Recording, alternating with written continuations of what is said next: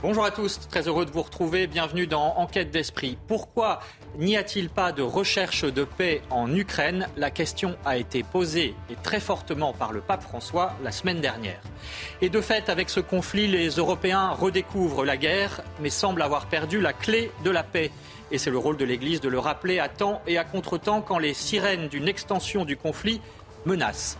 Mais c'est aussi au plan individuel, dans le cœur et l'esprit de chaque soldat, que cette question essentielle se pose, celle de l'usage des armes sans perdre son âme.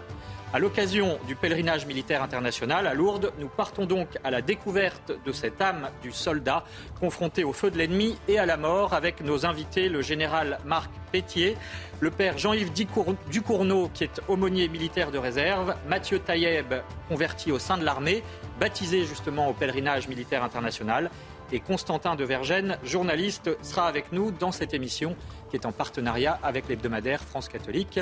Tout de suite les infos, Éloi Rochebrune.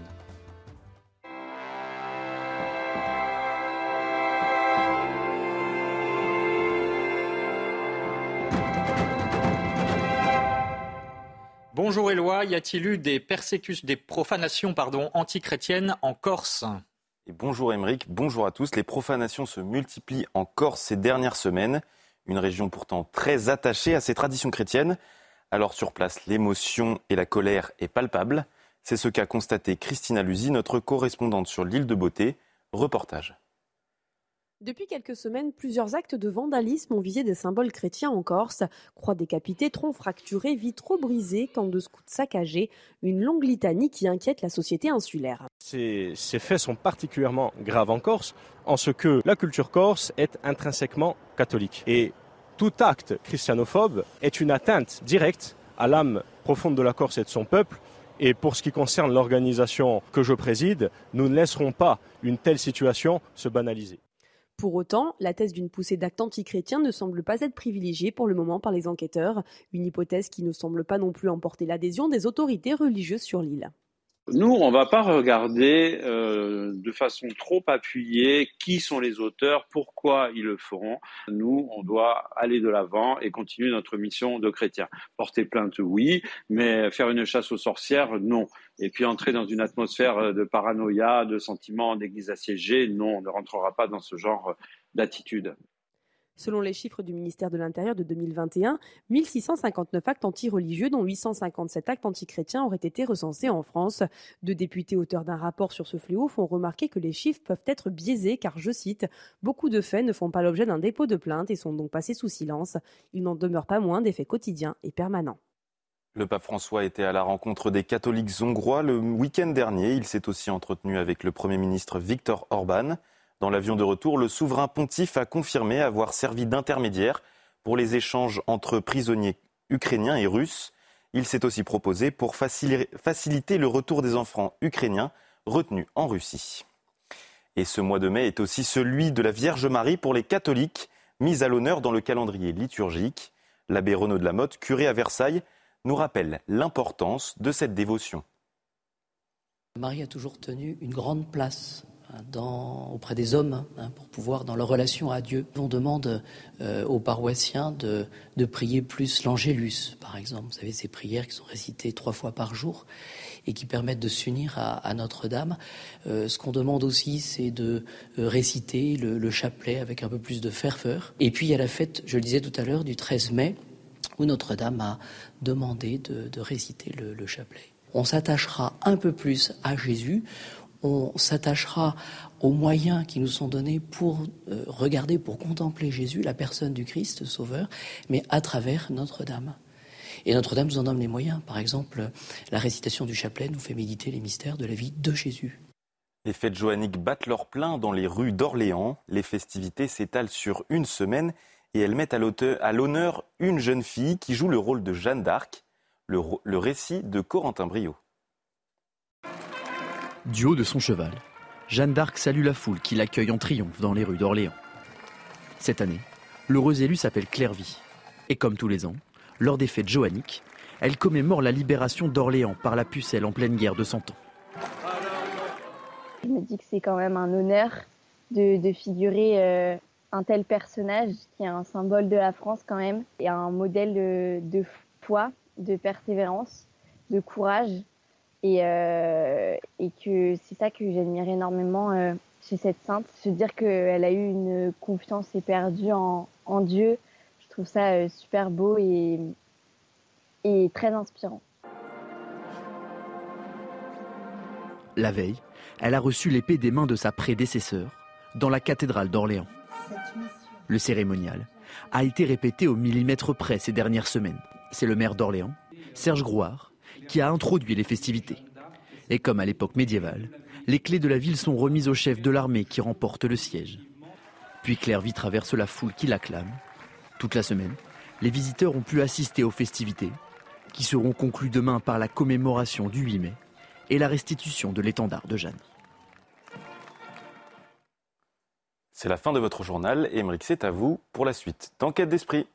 Merci Éloi. Peut-on faire usage des armes sans perdre son âme? La question se pose au plan international, mais aussi individuel pour chaque soldat. On en parle aujourd'hui dans Enquête d'esprit avec le général Marc Pétier. Bonjour, merci d'être avec nous. Bonjour. Vous êtes général 2S, c'est-à-dire deuxième section, qui concerne ceux qui ont quitté le service actif. Vous avez servi dans l'infanterie, une arme, euh, une unité de mêlée qui va au contact, et vous avez également une expérience des OPEX, hein, comme on dit, les opérations extérieures, là où le feu peut conduire aux situations extrêmes et où il est question de vie et de mort. Avec nous également l'abbé Jean-Yves Ducournau. Bonjour mon père. Bonjour. Merci d'être avec nous. Vous êtes aumônier militaire en réserve citoyenne, comme on dit. Vous avez servi comme padré, hein, c'est l'expression consacrée chez les légionnaires au Liban, au Kosovo, en Afghanistan. Et vous êtes l'auteur de Des armes et des âmes aux éditions Pierre Tecky. Je précise aussi que vous êtes religieux lazariste, c'est-à-dire la congrégation de la mission fondée par Saint Vincent de Paul. Vous nous direz justement comment on peut être missionnaire chez les hommes en armes.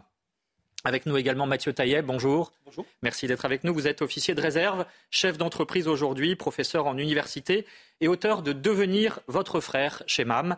Vous y racontez votre conversion de l'islam au christianisme qui s'est effectuée au sein de l'armée. Vous nous en parlerez. Et puis Constantin de Vergène, bonjour. Bonjour Amérique, bonjour à tous. Vous êtes journaliste à France catholique et vous nous parlerez de Saint Maurice, l'un des saints patrons des soldats. Il y en a de nombreux, mais celui-là est évidemment extrêmement intéressant. Il est mort martyr de l'empereur Dioclétien, donc c'était dans les premiers siècles du christianisme, pour avoir refusé de tuer d'autres chrétiens. On en parlera.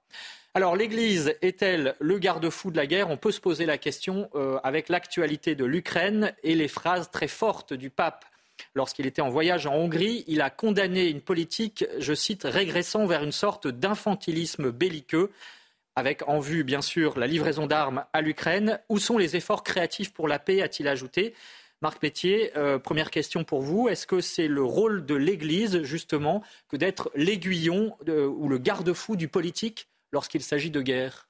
Oui, absolument. Et quand on regarde l'histoire, les papes ont toujours été euh, des défenseurs de la paix. Euh, on peut regarder l'histoire lointaine ou une histoire plus, récente. Euh, quand on voit euh, ce qu'a été l'attitude du, pape Saint Pie qui en est mort d'ailleurs, de, Benoît XV, qui ont été d'inlassables chercheurs de la paix. Les deux seuls chefs d'État pendant la Première Guerre mondiale qui ont fait des propositions de paix sérieuses sont deux chefs d'État catholiques. Le pape lui-même, évidemment, et il était dans son rôle, et l'empereur Charles, chef d'État, roi catholique par excellence. On pourrait parler de Pie XII aussi pendant la Deuxième Guerre mondiale, même si son rôle euh, a été euh, très mal compris, mais ça a été véritablement un homme de paix. Et là, on peut, on peut constater que le pape François se situe dans cette exacte ligne. Alors, ils ne sont pas toujours écoutés, malheureusement, hein, euh, ces papes que vous venez de citer sur les conflits récents au XXe siècle. Est-ce que la position de l'Église, elle est irréaliste? Ils le sont, ils sont d'autant moins écoutés que l'Église a aujourd'hui beaucoup moins d'impact qu'elle n'en avait euh, au début du XXe siècle ou dans les, dans les siècles passés. Donc c'est la parole du pape, effectivement, elle est importante, mais elle, est, elle n'est guère suivie des faits. Mais il est important qu'elle existe. Père Ducournau, vous, vous dites dans votre livre, euh, en rappelant justement cette parole des papes, vous parlez de Nicolas Ier, euh, pape en 866, qui disait la guerre est satanique. Ça veut dire que l'ennemi, au-delà de celui qu'on a en face, c'est le mal, c'est Satan? Non, la guerre est le fruit du péché. Hmm. Après, euh, le, combattant, c'est autre chose. Mais euh, la guerre est le fruit d'une jalousie, déjà dénoncée par l'épître de Saint Jacques. Euh, on, veut ce qu'a l'autre, donc à partir de là, on entre dans, le péché de jalousie, le péché de dominer l'autre.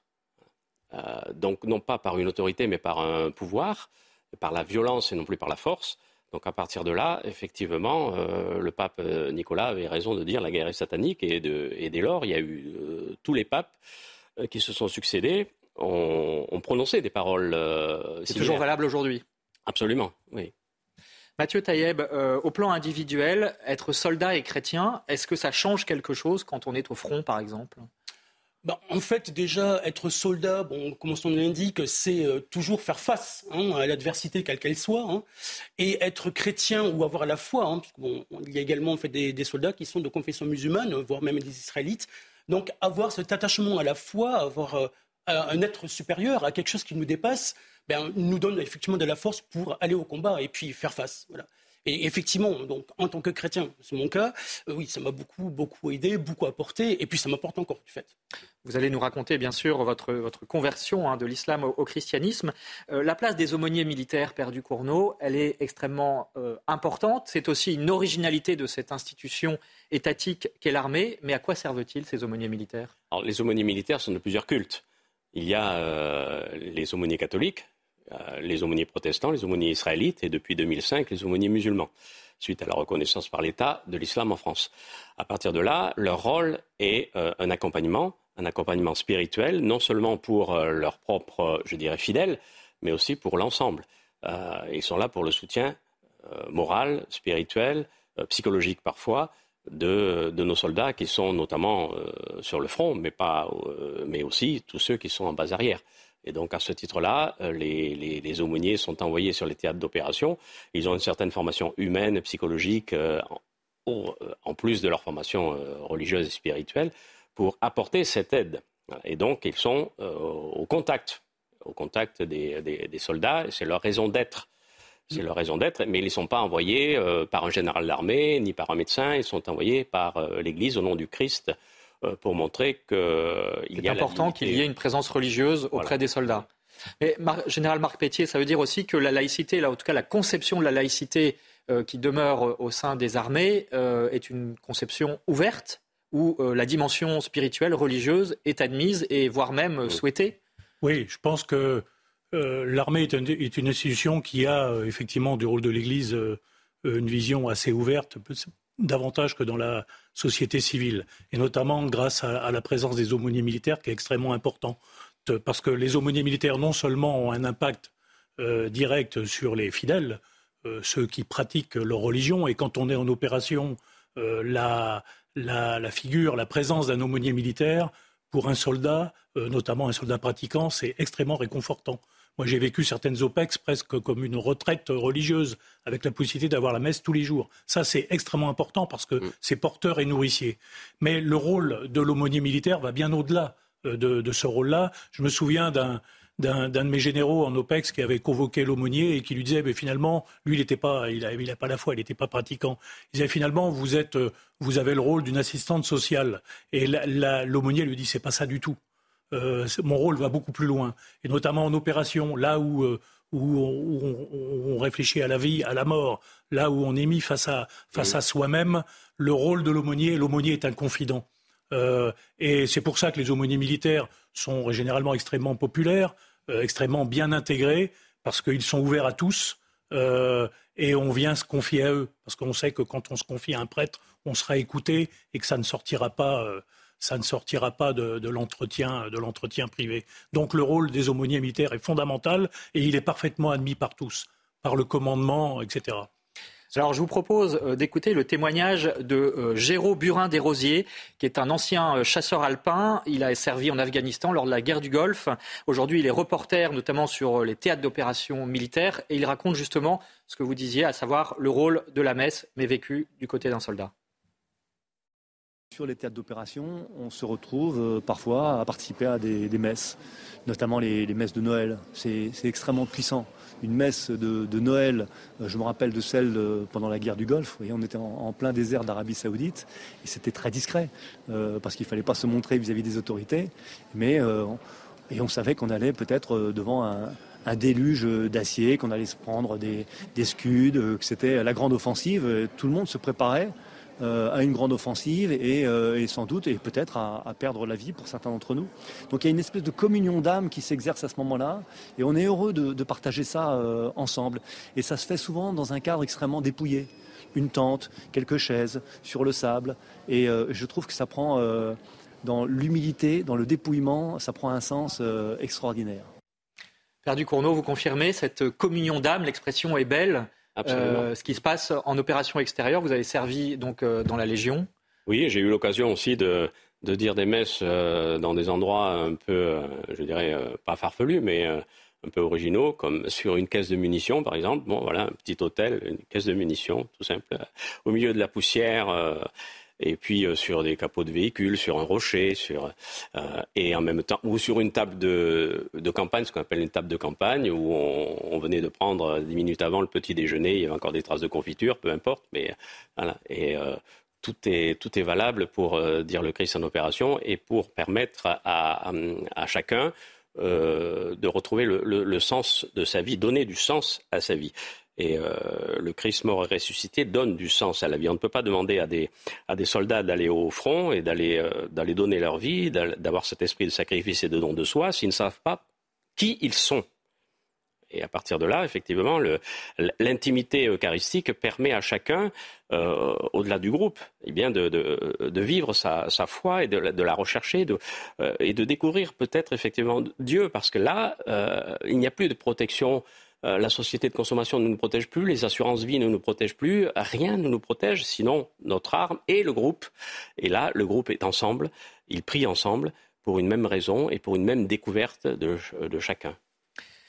Comment exercer le métier des armes, justement, donner du sens et préserver son âme? On en parle juste après quelques minutes de publicité. On se retrouve tout de suite après et vous restez avec nous, bien sûr.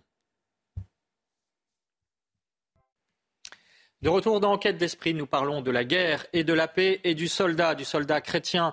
Dans tout cela, est-ce que euh, d'ailleurs ces deux termes sont antinomiques, sont un paradoxe? On en parle avec le général Marc Pétier, avec le père Jean-Yves Ducournau. Il est l'auteur de Des armes et des âmes aux éditions Pierre Tecky, avec Mathieu Taïeb, qui est l'auteur de Devenir votre frère aux éditions MAM, et avec Constantin de Vergène, qui nous parlera d'un soldat, du modèle des soldats, en tout cas euh, dans l'infanterie, qui s'appelle Saint-Maurice, soldat qui a été martyrisé au IIIe siècle. Euh, Marc Pétier, première question de cette deuxième partie pour vous. Euh, est-ce que la guerre, on disait tout à l'heure hein, que la guerre est satanique dans le, discours de l'Église, de celui des papes, est-ce qu'elle est consubstantielle à la nature humaine, mais est-ce qu'il peut y avoir une façon morale de faire la guerre? Oui, alors d'abord, la, guerre, on peut crier plus jamais la guerre. Tant qu'il y aura des hommes sur Terre, il y aura des guerres c'est consubstantiel à, l'humanité. Et cela, il faut regarder ça. Ce n'est pas un jugement de valeur que de le dire, c'est un, constat. La guerre est un mal, c'est indéniable. Comme la mort, la souffrance est un mal. Mais euh, la guerre peut, être aussi un bien. Euh, et non seulement un, moindre mal. La guerre peut être moralement bonne. Euh, on peut prendre plein d'exemples historiques, historiques, mais si dans les années 30, les démocraties occidentales devant la montée du nazisme avaient été portées le fer en Allemagne, on aurait peut-être évité euh, la Deuxième Guerre mondiale. Voilà un exemple historique où, euh, euh, face à la montée du nazisme, on ne va pas se mettre autour d'une table pour discuter. Il fallait profiter de la supériorité que nous avions au milieu des années 30 pour prendre l'ascendant sur ce, mal qui allait ronger l'Europe et, et le monde. Donc, dans certaines circonstances, effectivement, la guerre peut être bonne, peut être un bien. C'est comme euh, une personne euh, qui a un membre blessé ou un membre gangréné, eh bien, on va l'amputer de ce membre. C'est un mal, mais ce mal va lui permettre de, sauver sa survivre. La, bah, la, guerre, dans certaines circonstances, c'est exactement la même chose. Est-ce qu'on a d'autres exemples, Père Ducournau C'est cette fameuse question de la guerre juste hein, qu'on a déjà abordée ici dans cette émission. Euh, est-ce qu'il y a eu récemment d'autres exemples de guerre qu'on peut dénommer, appeler juste? Le problème de, l'épithète juste, c'est qu'il se rapporte à la fois à justice et à justesse. Donc, euh, c'est assez subjectif. Donc, euh, suivant euh, de quel côté de la frontière on, se place, bon, on peut légitimer une guerre ou la justifier. Bon, c'est un jugement assez subjectif. cependant, les, soldats sont envoyés sur le théâtre de guerre pour, par le moyen de la guerre, permettre à celle-ci de s'arrêter.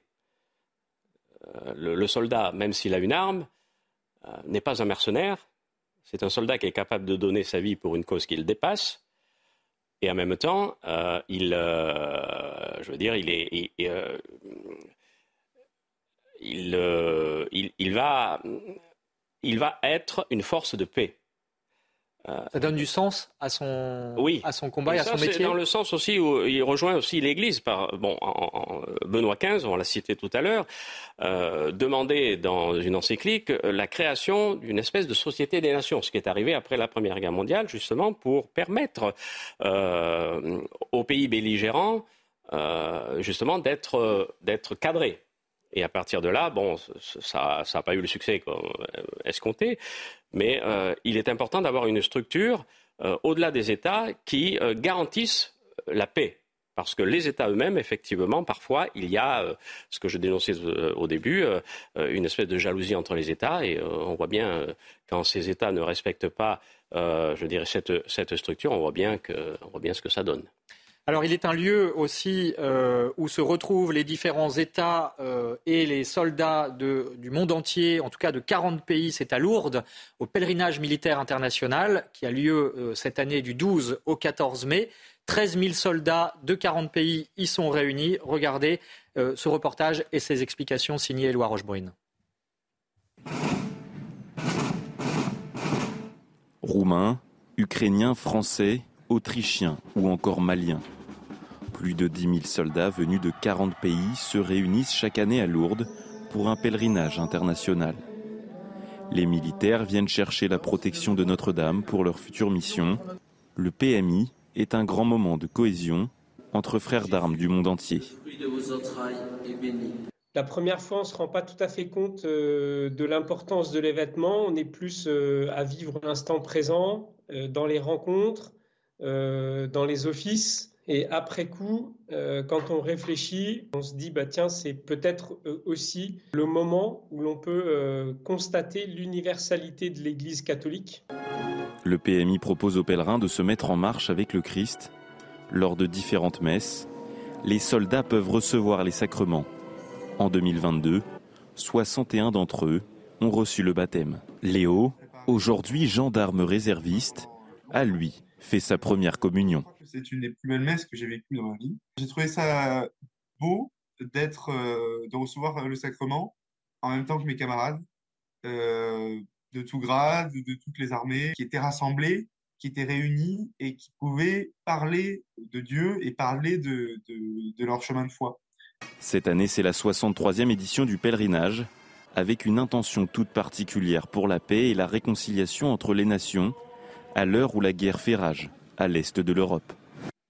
Voilà ce reportage de Éloi Rochebrune. Mathieu Taillet, vous allez nous raconter dans un instant, vous, vous avez été baptisé au pèlerinage militaire international, c'était en 2010, juste avant une question pour vous, euh, Général Marc Pétier. Est-ce que finalement, 40 euh, nations représentées, c'est une forme d'universalité qui est représentée à Lourdes lors du pèlerinage militaire international, et en même temps, le soldat, euh, il est marqué par son attachement à un pays. Est-ce que finalement, c'est la foi qui permet de concilier des contraires, c'est-à-dire l'universalité d'un côté, on en parlait tout à l'heure avec le père du Cournot, et de l'autre, euh, le patriotisme. Oui, bien sûr, il n'y a pas incompatibilité entre les deux.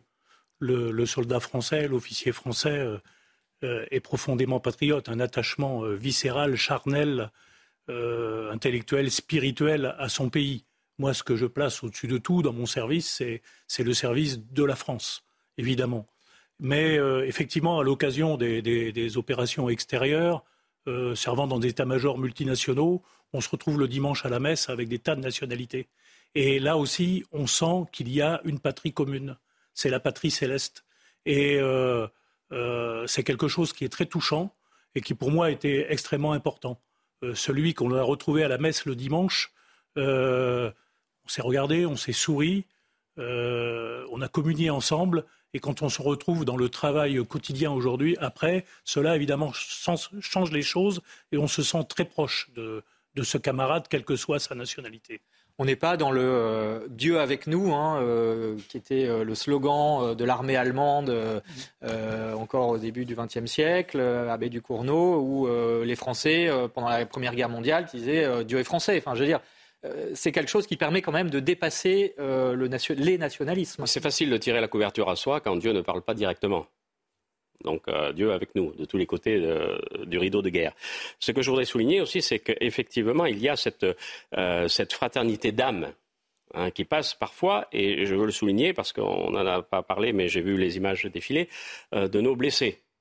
Et cette fraternité d'âme passe par parfois une fraternité de larmes, parce qu'on est tous solidaires les uns des autres, et le pèlerinage militaire n'a de sens que si on accueille nos blessés, euh, nos malades. Surtout à Lourdes? Oui, à Lourdes. Euh, au pèlerinage militaire et ailleurs aussi, aux invalides. Moi, je suis chanoine de. C'est la ville des, malades, c'est ça que je voulais dire. Voilà, il y a cette importance de, non pas de les mettre devant parce que ce n'est pas le but, mais d'être avec eux hein, d'être avec eux dans cette fraternité euh, d'âme qui, dépasse, euh, qui dépasse tout.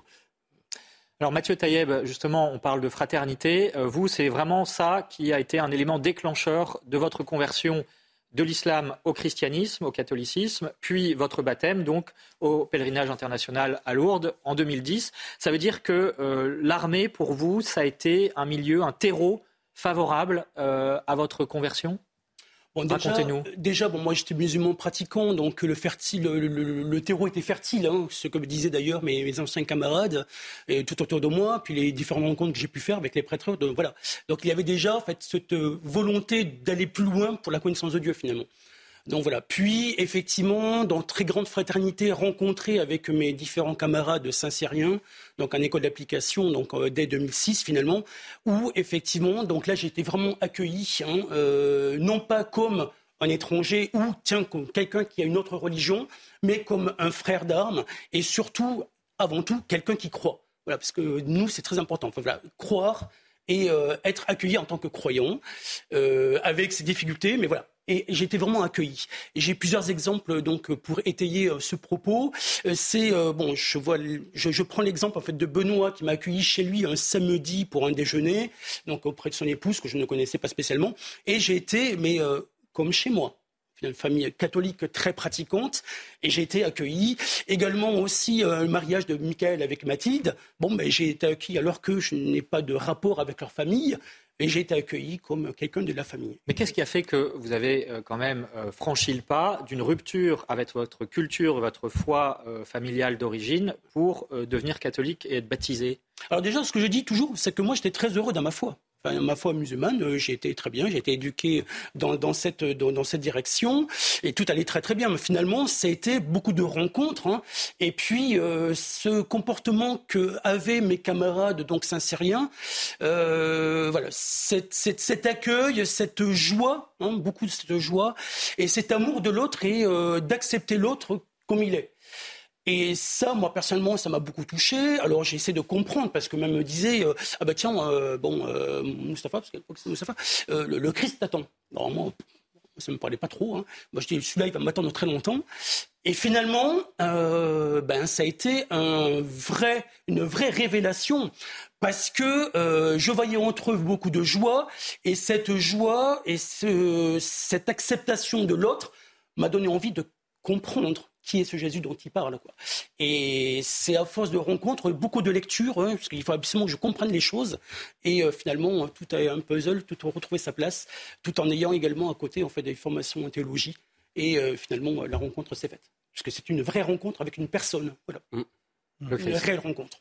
Merci de, ce témoignage. Euh, Général Marc Pétier, je repose la question que je posais précédemment. Être soldat et chrétien, qu'est-ce que ça change? Oui, alors on m'avait posé la question euh, une fois dans, une autre émission de savoir si euh, ça donnait une supériorité d'être euh, un soldat, un officier chrétien. Alors ça n'apporte pas une compétence, particulière. J'ai eu des chefs chrétiens pour lesquels j'avais pas beaucoup d'estime parce qu'ils se servaient eux-mêmes avant de servir les autres. En revanche, j'ai le souvenir d'un de mes chefs qui n'avait pas la foi et que je suivrais au bout du monde. Donc la différence, elle ne se situe pas à ce niveau-là. Mais je crois que ce qui fonde la différence entre un, soldat chrétien et un qui ne l'est pas, euh, c'est euh, la perspective. Il y, a, une phrase qui dit que l'action la plus modeste a de quoi combler le cœur de l'homme s'il l'inscrit sur un assez vaste horizon. Eh bien, l'horizon du soldat qui n'a pas la foi, c'est un horizon uniquement terrestre. Il va se battre pour des choses terrestres. Et ça, ça reste toujours limité, euh, avec tout le, le, péché, le mal derrière alors que l'officier chrétien, son horizon, précisément, il est infini. C'est l'horizon du ciel. Et c'est cela, je crois, qui font de la différence dans, ce qu'il a et dans ses attitudes. Avec Ducournau, est-ce qu'il y a une spiritualité du, soldat? Le titre de votre livre, il est très beau, hein, des armes et des âmes. ça veut dire que l'un ne va pas sans l'autre, la force d'armes ne va pas sans la force d'âme. C'est une formule que vous employez dans ce livre? Je, pense effectivement que euh, la force d'armes peut être portée par la force d'âme. il faut alimenter la force d'âme. C'est le, rôle des aumôniers militaires, euh, a fortiori catholiques, puisque, je parle pour, euh, pour ce que je connais le mieux.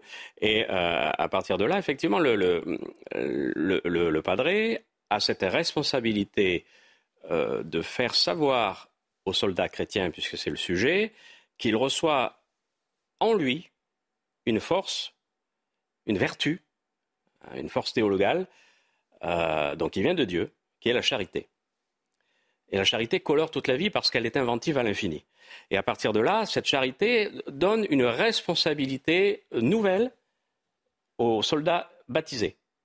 Il est plongé dans le baptême, donc il est plongé dans une ressemblance intime avec son Seigneur. Donc il reçoit de lui la grâce de lui ressembler.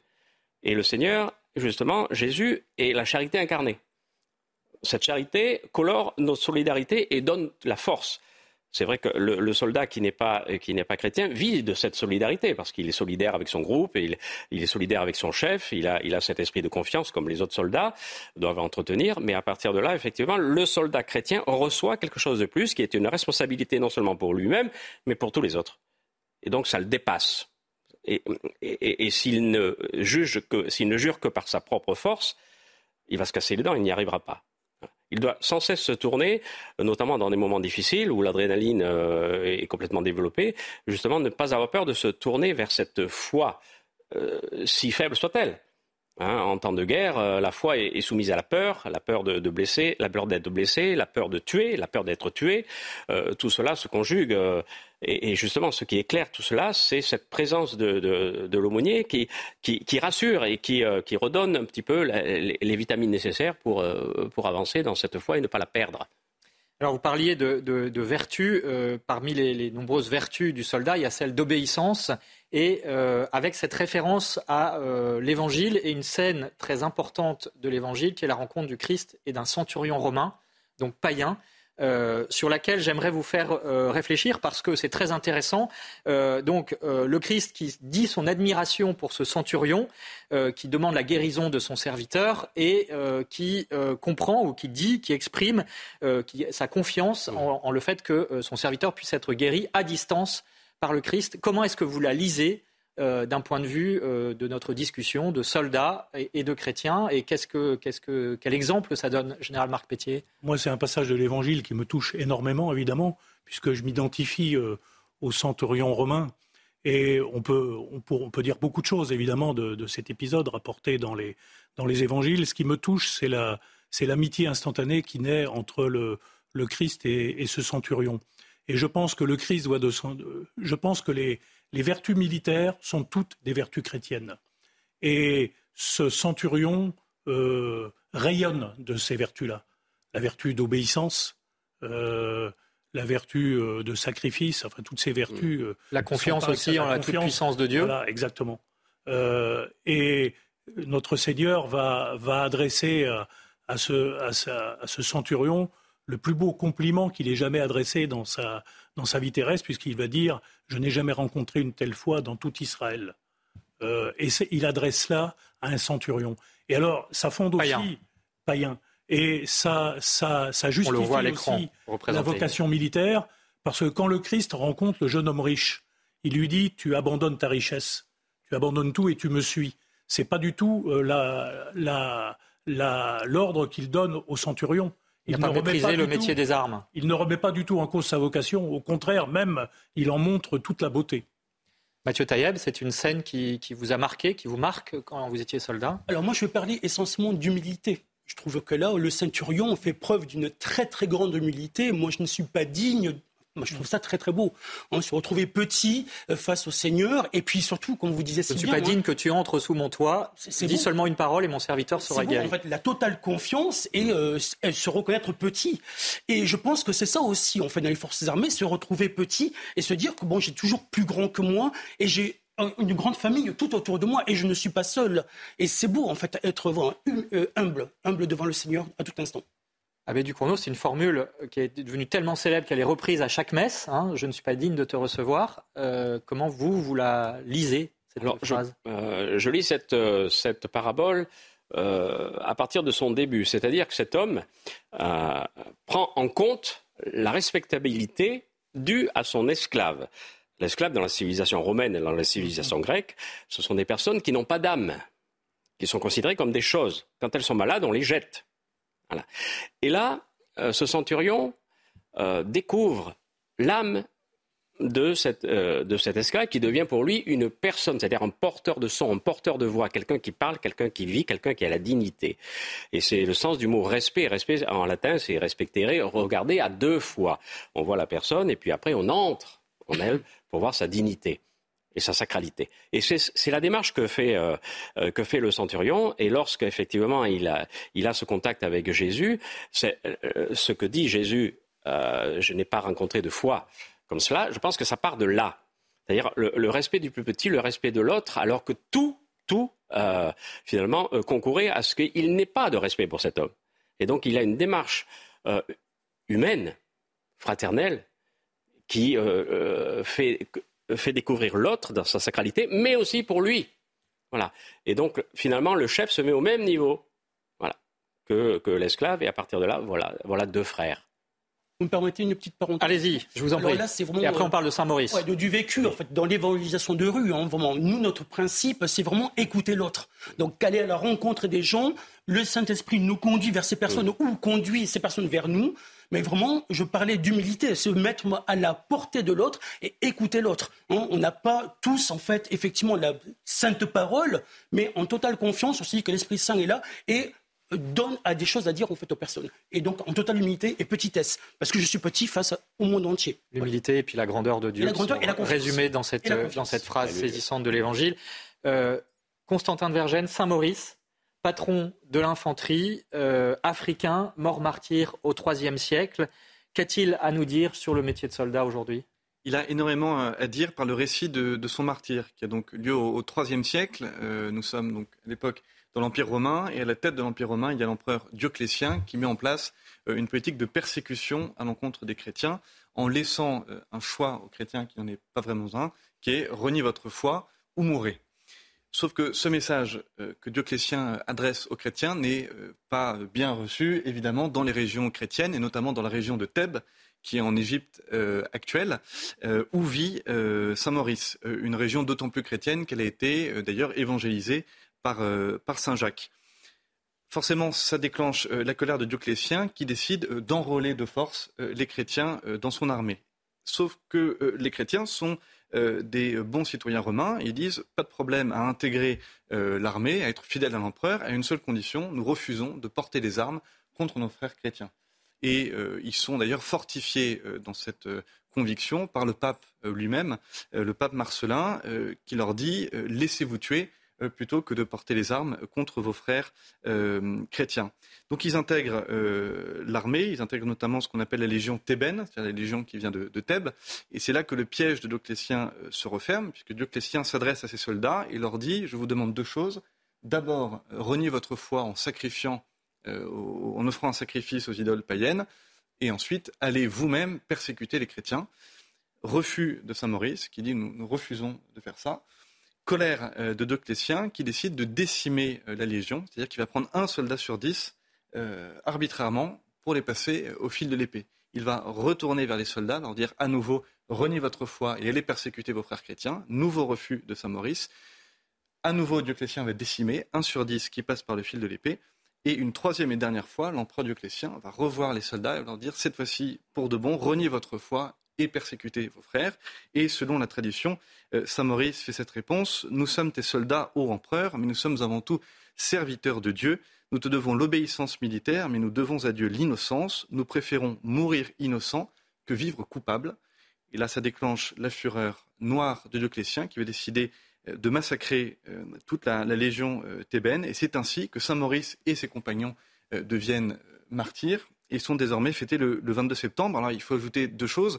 Euh, il y a eu quelques rescapés selon la tradition de, ce massacre, et notamment les saints Octave, Soluteur et Adventeur, euh, qui sont partis évangéliser euh, le nord de l'Italie, qui sont d'ailleurs devenus les, saints patrons de la ville de Turin, qui ont fini tout de même par mourir martyrs. Et puis, dernière chose, précisons que le martyr a eu lieu dans la ville d'Agone, qui aujourd'hui est en Suisse, qui s'appelle Saint-Maurice, et qui a là une abbaye qui a été fondée en 515, une abbaye qui est toujours euh, en activité, puisqu'il y a des, moines depuis 1500 ans qui continuent euh, de prier à cette abbaye Saint-Maurice dans cette ancienne Donc, ville. Ce martyr de, Saint-Maurice hein, marque encore aujourd'hui la Suisse notamment, mais aussi plus largement, puisque c'est le saint patron de l'infanterie, c'était votre, donc votre saint patron, c'est toujours votre saint patron. Est-ce que ça veut dire aussi que l'obéissance a ses limites quand on est soldat? Bien sûr. Alors Saint-Maurice, j'y suis personnellement très attaché. Quand j'étais en situation de commandement le 22 septembre, qui est la fête de la Saint-Maurice, je l'ai toujours marqué par, euh, par une journée de fête. Euh, l'exemple de Saint-Maurice, effectivement, il est très éclairant. Je crois que nous avons tous à l'intérieur de, nous-mêmes euh, quelque chose de sacré que l'autorité politique ne peut pas piétiner. Et c'est ce que nous montre Saint-Maurice. Il y a, je relisais aussi avant cette émission une déclaration de Charette, le grand général vendéen, et qui dit Nous sommes la jeunesse de Dieu.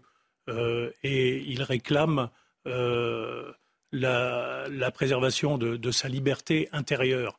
Eh bien, c'est cela que, Saint-Maurice défend.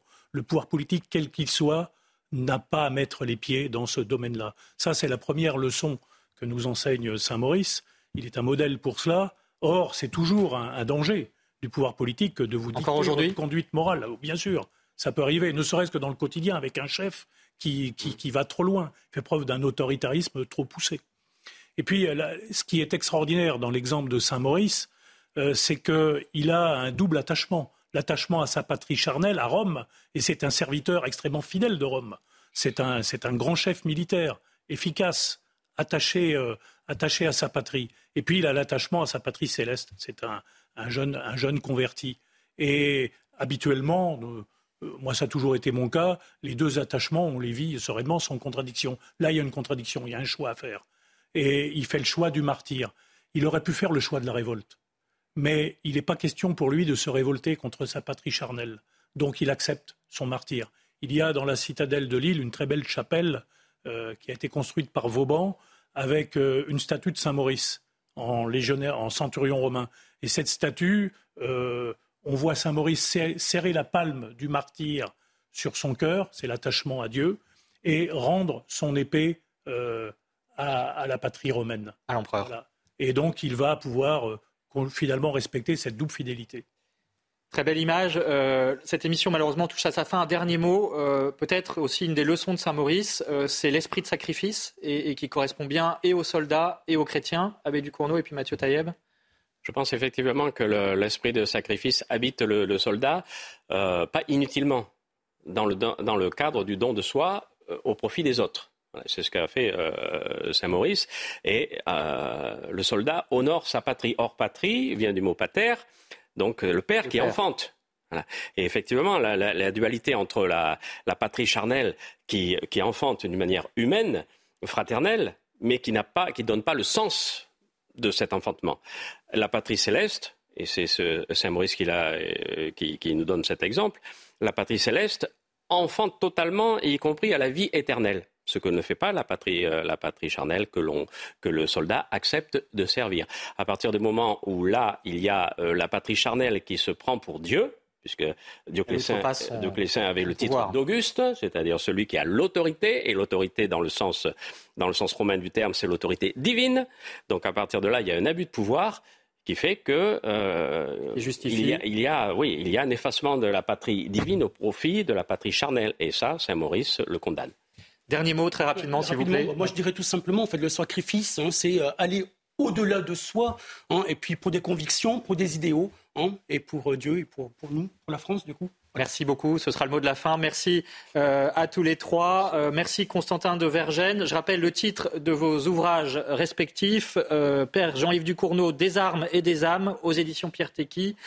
Général Marc Pétier, rien à voir avec la guerre, mais euh, vous êtes aussi un spécialiste du vin, la mémoire du vin, chez Mareuil Édition, Mathieu Taïeb, devenir votre frère chez MAM. Constantin de Vergène, une dernière lecture, conseil de lecture, c'est France catholique. Oui, cette semaine, euh, nous emmenons les lecteurs euh, en Jordanie à la rencontre des, chrétiens dans, ce pays où le sort dans la région relève du miracle, hein, parce que c'est frontalier avec l'Irak et la Syrie notamment, à la rencontre aussi plutôt à la découverte des lieux saints de Jordanie, le lieu du baptême du Christ, le lieu du martyr de Saint Jean-Baptiste, et puis ne pas oublier que France catholique est un, hebdomadaire de formation, donc nous proposons comme chaque semaine de l'apologétique. Cette semaine, nous nous demandons si, comme on l'entend souvent, est-ce que le christianisme est une religion du livre? Euh, tout cela et bien d'autres sujets euh, à découvrir sur francecatholique.fr. Merci beaucoup euh, encore à tous les quatre. Merci à vous d'avoir suivi cette émission. Un dernier mot pour vous dire que du 12 au 14 mai, la musique de la Légion étrangère sera présente au pèlerinage militaire international. Il y aura un concert le 13 mai. Avant un autre concert exceptionnel, celui-là à l'Olympia le 18 juin prochain. C'est une grande première dans l'histoire de la Légion. 64 musiciens légionnaires qui donneront donc ce concert. Pardon. Merci à Aurélie Lucano pour l'édition de cette émission, la semaine prochaine, nous parlerons de la sexualité, la soi-disant libération des mœurs a-t-elle été un leurre? L'Église, en plein mai 68, avait-elle tout prévu? Ce libéralisme appliqué à la reproduction à travers un document capital du pape Paul VI. On en parlera dimanche prochain. L'info continue en attendant sur CNews.